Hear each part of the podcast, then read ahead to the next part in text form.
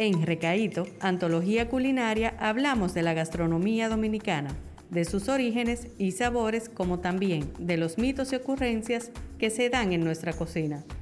Si de algo estamos seguros es que aquí se come bueno.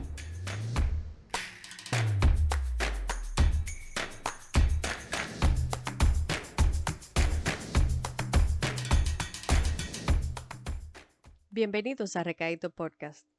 En esta cápsula les hablaremos sobre lo que conocemos como la nueva cocina dominicana. Antes de hablar sobre la nueva cocina dominicana, debemos preguntarnos ¿a qué le llamamos la nueva cocina? La nueva cocina, o Nouvelle Cuisine, como se le llama originalmente, es un movimiento gastronómico francés que toma los platos tradicionales de una cultura y les aplica nuevas técnicas de preparación y diferentes fusiones.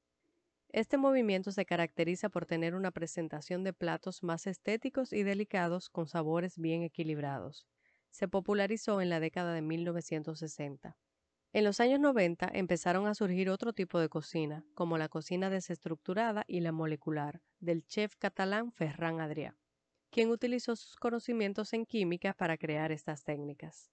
Se popularizó también la, cocina creativa, que tiene como objetivo utilizar técnicas y presentaciones innovadoras, y la cocina fusión, que mezcla varias culturas creando platos inigualables.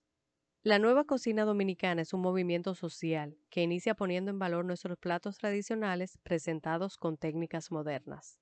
Hoy en día han surgido una variedad de establecimientos de alta cocina dominicana que lo que hace es esto, toman nuestros platos y le dan un toque estético e innovador.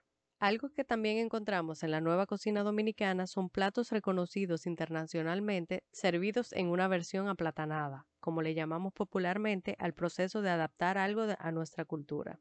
En este caso con productos y sabores de nuestra gastronomía.